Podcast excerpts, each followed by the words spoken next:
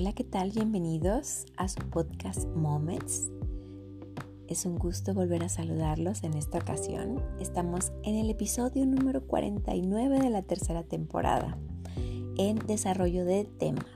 En esta ocasión vamos a tratar un tema muy bueno. Creo que a varios les va a gustar. Se llama ¿Ser gamer te quita el sueño? Bueno, pues los invito a que escuchen el siguiente podcast.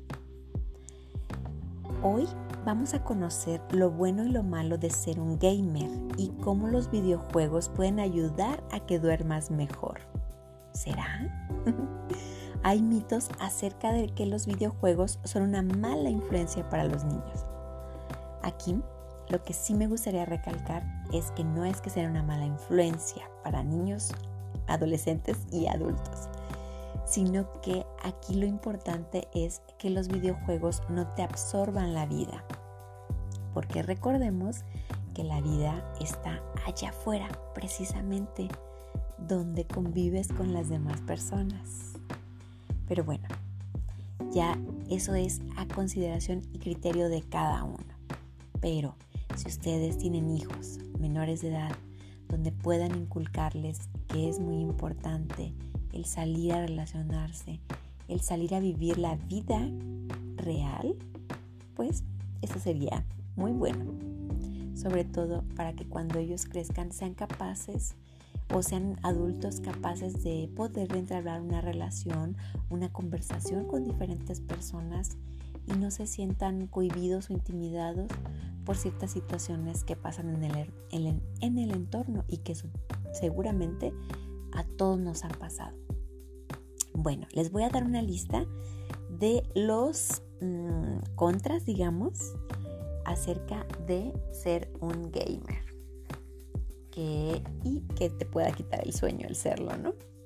Entonces, bueno, una de eh, las cosas que pudieran suceder son algunos trastornos. El primero sería el cansancio visual, el segundo sería la ansiedad, 3, trastorno del sueño. La 4 es la deshidratación. En la 5 podemos encontrar dolores de cabeza y en la 6 irritabilidad. En la 7 puede haber cambios de humor repentinos y en la 8 es el síndrome del túnel carpiano. Ese se los voy a decir ahorita en un momento todos estos trastornos que aquí vemos, que bueno, pienso que no tendría mucho caso explicarlo porque pues para todos o para algunos de nosotros ya sabemos lo que, o sea, se da por entendido lo que sería el cansancio visual, la ansiedad, los trastornos del sueño, eso quiere decir que no vamos a, primero, primero no vamos a dormir a nuestra hora que debemos, segundo lo haremos a lo mejor en periodos muy cortitos, lo cual tampoco es conveniente para ciertas personas la deshidratación es que como estamos tan enfocados en el videojuego nos olvidamos de lo que son nuestras necesidades como el ir al baño, tomar agua, comer, porque la verdad uno se queda muy picado con los videojuegos. De, después de ahí de eso, pues existen los dolores de cabeza por estar expuesto a tantas horas con la luz azul. Podemos tener irritabilidad. ¿Por qué? Porque no estamos acostumbrados a que se generen otro tipo de situaciones que nos distraigan de lo que estamos ya nosotros enfocados, que sería el juego. Y nosotros queremos seguir inmersos en esa misma situación, en esa emoción, en esa adrenalina que provocan los videojuegos. Y el que sí les quiero mencionar y hacer este un paréntesis aquí o una breve explicación es el síndrome del túnel carpiano que estos son cuando eh, hay una mala posición o la posición prolongada de los dedos en los eh, aparatos para ser gamer.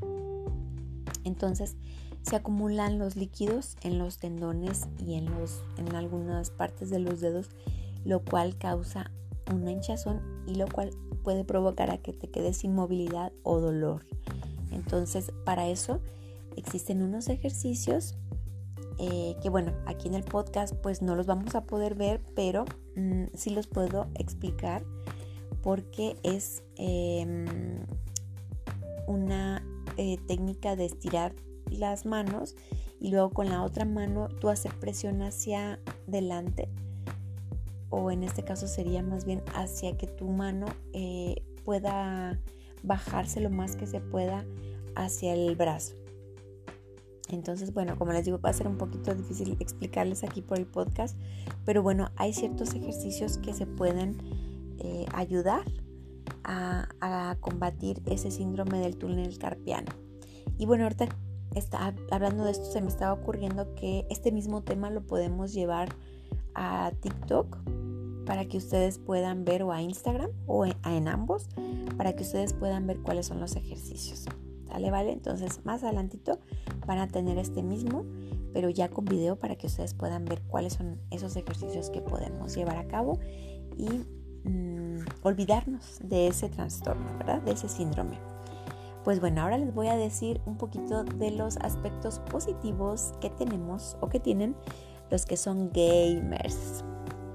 Fíjense, en primer lugar te ayuda a poner atención y esto genera que aumente la materia gris en tu cerebro, lo cual es muy muy bueno, sobre todo cuando estás estudiando. El segundo punto sería que la plasticidad cerebral aumenta. ¿Esto quiere decir? Que tendrás mejores reflejos y aumenta también la materia blanca. Entonces eso te ayuda a tener mayor retención y enfoque en las cosas que tú puedes estar realizando. La tercera es que mejora la motricidad, es decir, que tienes una coordinación increíble tanto en manos, en dedos, como en tu cerebro y en tu visión. La cuarta es la coordinación visual. ¿Esto qué quiere decir? Que tú este, puedes hacer una lectura más rápida y puedes ir, como vas creando ese, digamos, ese ejercicio por varias horas al día y constantemente, entonces eso te genera una, una visión más generalizada, lo cual te hace que tener una lectura más rápida. La quinta sería que liberas serotonina y entonces los generas neurotransmisores porque realmente tú te estás sintiendo contento, satisfecho y feliz con el juego. Estás en el lugar donde quieres estar, haciendo lo que te gusta hacer, tal vez conociendo personas de otras partes del mundo con las que tú coincides en los gustos, en los deseos, em, en la convivencia, ¿verdad? Entonces todo eso genera en tu cerebro y en todo tu organismo, pues la hormona de la felicidad. Así es que, bueno, esa sería una de las de los aspectos en positivo. El sexto es que muchas veces te pueden quitar los, algún dolor que traigas, algún dolor muscular o, algo. ¿Por qué? Porque tu cerebro se está distrayendo. Entonces, lo cual pues es muy bueno. Otro de los aspectos positivos que hay es que aprendes palabras en otro idioma. Porque estás acostumbrando a tu cerebro a escuchar y a ver a la vez palabras, este, frases, situaciones en otros idiomas, entonces eso va creando para tu cerebro conexiones hacia ir aprendiendo palabras, a lo mejor no tanto como un idioma, aunque muchas veces si lo practicas mucho seguramente así será, pero sí frases y palabras en otros idiomas, que entonces tú las vas a ir conociendo. Otra de las características en positivo es que descarga dopamina. ¿Esto qué quiere decir? Que hay un bucle de compulsión. A ver, les voy a explicar qué es esto, porque tiene un término un poquito técnico, ¿verdad? Esto quiere decir que tú haces una acción, obtienes una recompensa y se vuelve a repetir. Por eso se le llama ciclo de compulsión. Es decir, que algo a ti te está estimulando para llevar a cabo una acción y entonces sabes que haciendo esa acción, acción tendrás una recompensa. Cuando obtienes la recompensa tú quieres ir por más, entonces se vuelve a repetir el ciclo. Otro de los aspectos en positivo sería que te ayudan a tomar decisiones y esto lo tienes que hacer muchas veces de manera rápida. Entonces es algo muy muy bueno. Sobre todo si estás en edad este, de la adolescencia es algo muy muy bueno, créanme. Y tengo ahorita en el TikTok algo acerca de las decisiones que también va muy enfocado a esto que estamos ahorita planteando aquí. Otro de los aspectos en positivo es que disminuye la depresión y otro de los aspectos en positivo es que, como les había mencionado ahorita, te relacionas con personas tal vez de otros países que normalmente pues no podríamos a lo mejor tener ese, ese tipo de oportunidad, ¿verdad? Aquí en los aspectos en negativo también podemos tener uno que sería la violencia. Es decir, que nosotros tenemos como papás, digamos, eh, o responsables de, de, un menor de edad o de un adolescente que es gamer, es muy importante porque aquí los videojuegos están seleccionados por colores. ¿Esto qué quiere decir? Que por ejemplo hay tres categorías, la A, la B y la C.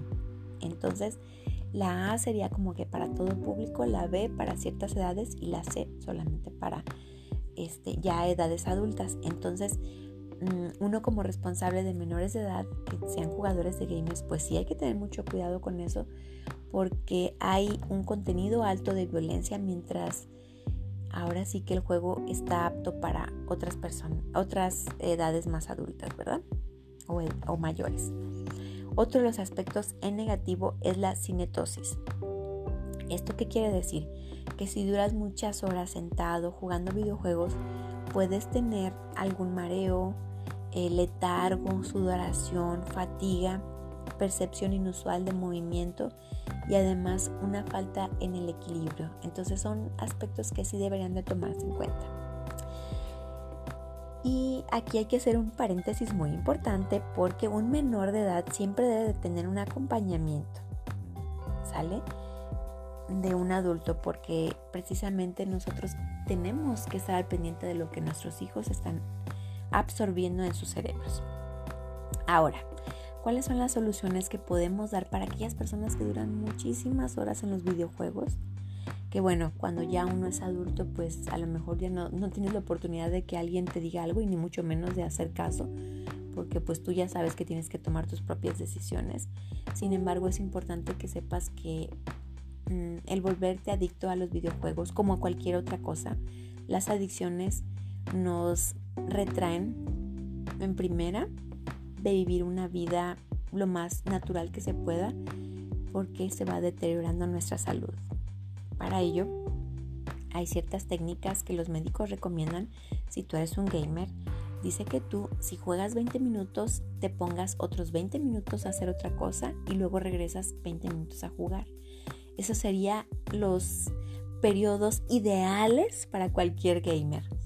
Esta es una situación difícil de hacer porque una vez que se pican en el juego, no lo quieren dejar porque tienen que cumplir esa meta para que haya una recompensa.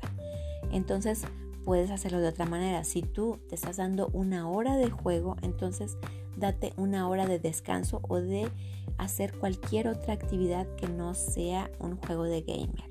¿Sale? Ejercicios para dedos y muñecas. Haz pausas entre, entre cada uno para poder tomar agua, para ir al baño. No te olvides de eso. Hidrátate todo el tiempo. Eh, no te aguantes las ganas de ir al baño, utiliza un horario específico para tener esos periodos de, jugar. Pon una alarma si es necesario para que pues no tengas el pretexto de que no, no supiste ni cuántas horas estuviste ahí jugando. Y si te invitan a comer, pues hazlo. Eh, no dejes de, tener ese tipo de convivencia con la vida normal, la vida real. Tener el control de acuerdo al tamaño de tu mano eh, puede haber, aquí hay de varios materiales, por ejemplo, hay de siliconas, hay tarcasas que también te ayudan para las posturas. Eh, también durante los juegos, mm, pues ya ves, utilizar una silla de gamer sería lo ideal, pero si no es posible, eh, trata de que no dures en una sola postura por mucho tiempo, por tiempo prolongado, porque después vienen otros malestares molestias en la espalda. Puedes utilizar almohadillas para el descanso de tus muñecas y sobre todo valora tu tiempo. No dejes de hacer cosas que a ti te gustan por jugar. Que no afecte tu vida social y familiar o laboral o escolar el estar jugando videojuegos, sino que realmente sea algo placentero para ti, que lo disfrutes y que toda la demás gente a tu alrededor también sea así, ¿verdad? Bueno, pues este es un desarrollo de tema que si ser gamer te quita el sueño, Aquí ya tienes algunas de las soluciones que puedes llegar a hacer para que precisamente no pase eso. Muchísimas gracias por prestarme sus oídos. Hasta un próximo episodio de Moments.